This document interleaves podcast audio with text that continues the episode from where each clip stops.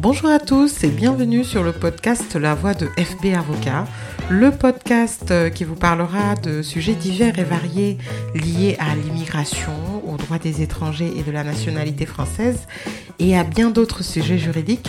Je suis maître Fatou Babou, avocate au barreau de Bordeaux. Je suis une passionnée euh, de droits des étrangers et mon objectif est de partager avec vous mes expériences quotidiennes, mes avis et mes conseils.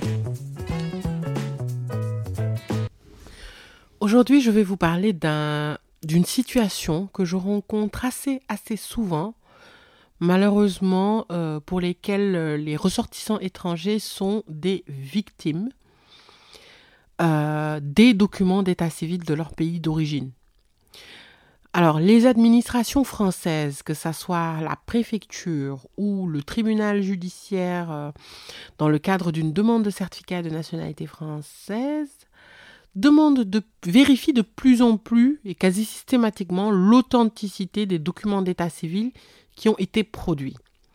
Alors ça, c'est dû à plusieurs choses. D'abord parce qu'il y a eu des étrangers qui ont produit de faux documents d'état civil pour obtenir un titre de séjour ou la nationalité. Donc ça, c'est la conséquence finalement euh, de cette pratique. Et puis, euh, il s'est avéré que euh, beaucoup de documents d'étrangers dans certains pays étaient apocryphes, c'est-à-dire n'avaient pas de souche. Il y avait soit eu un incendie dans je ne sais quel village et que finalement les registres d'état civil n'existaient plus et que finalement l'étranger même ne figurait plus, l'acte de naissance ne figurait plus sur les registres nationaux d'état civil. Et donc maintenant, euh, surtout les préfectures, elles vérifient systématiquement les, documents d'état civil des, étrangers. C'est particulièrement le cas des mineurs étrangers isolés qui arrivent en France sans passeport, qui arrivent par la voie routière, que ce soit le Mali, la Guinée, la Côte d'Ivoire, le Sénégal qui traversent toute l'Afrique euh, pour venir en Italie ou en Espagne pour, après euh, être confiés au service d'aide sociale à l'enfance, la préfecture vérifie systématiquement les documents d'état civil. Ce qui se passe, c'est que moi, je vois des personnes totalement innocentes, c'est-à-dire de très bonne foi, qui se trouvent en France, qui n'ont pas les moyens de se rendre dans leur pays d'origine pour solliciter cet acte d'état civil-là, qui demandent à un parent ou à un membre de la famille, un ami, euh, de se procurer l'acte d'état civil en question et de l'envoyer par DHL, par la poste, afin qu'il puisse le présenter à l'administration. Et que cette personne-là, alors c'est soit la personne qui sollicite l'état civil dans le pays d'origine qui, qui, qui, voilà, qui s'adresse à, à la mauvaise personne, ou des fois, je, l'ai rencontré très souvent, c'est l'officier d'état civil de l'administration, de la mairie en tant que tel, qui commet des erreurs en remplissant sur ses actes, sur, les actes enfin, en remplissant l'acte d'état civil. Il peut s'agir d'actes de naissance qui ne sont pas euh, numérisés ou encore dans certains pays, dans beaucoup de pays ou dans beaucoup de villes, c'est encore rempli à la main. Il y a des erreurs sur le numéro du registre. Le jugement supplétif n'est pas marqué, euh, alors qu'on a, a, beaucoup de jugements supplétifs dans les actes, dans les actes de naissance euh, de certains pays africains. C'est pas mentionné sur l'acte d'état civil. Il y a une erreur sur le nom, le prénom, la date, le lieu de naissance. Enfin, c'est terrible. C'est vraiment terrible parce que tous les jours, je rencontre des personnes qui viennent me voir. Leur nationalité a été refusée. la demande, alors qu'ils sont par exemple, j'ai rencontré mais tellement de fois des personnes qui sont françaises, qui ont été soit naturalisées, soit nées françaises, qui ont euh, sollicité donc un certificat de nationalité et qui devaient produire leur acte de naissance de pays d'origine, qui se sont vus refuser cet acte euh, ce, certificat parce que euh, les actes de naissance qui ont été produits sont des actes apocryphes avec beaucoup d'erreurs.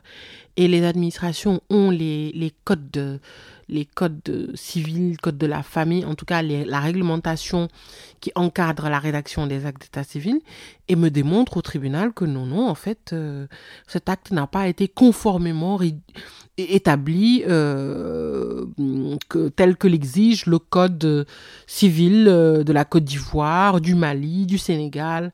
Enfin, c'est vraiment assez terrible.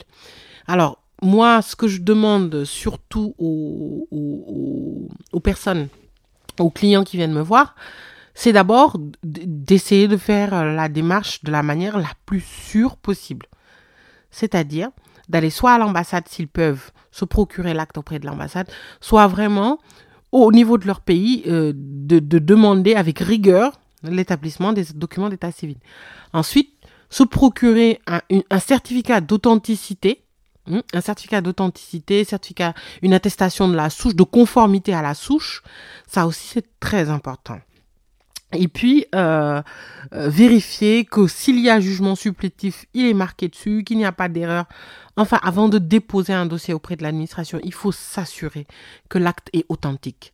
J'ai eu à accompagner une euh, ressortissante nigériane voilà, à la police aux frontières pour vérification euh, donc de fraude documentaire et à sa grande surprise, elle s'est rendue compte que le passeport qui lui avait été délivré en fait le passeport d'une autre personne.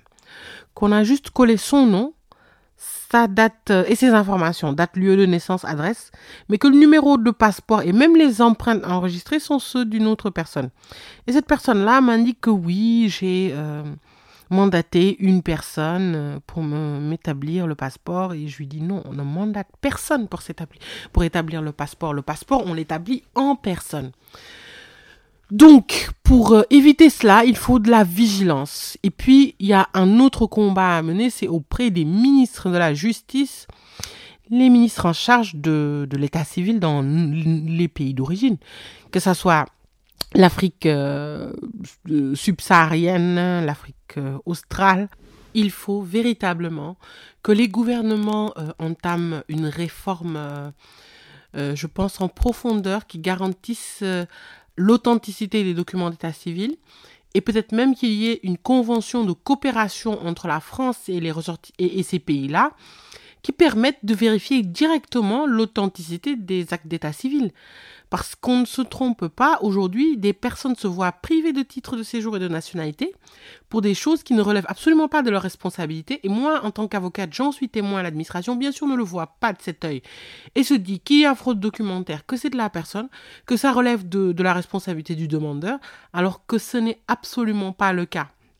Ça aurait pu arriver à tout un chacun qui se trouve à l'étranger et qui demande un document d'état civil dans son pays d'origine sans être présent physiquement un faux peut être produit ou une erreur peut être euh, produite par l'officier d'état civil qui établit cet acte.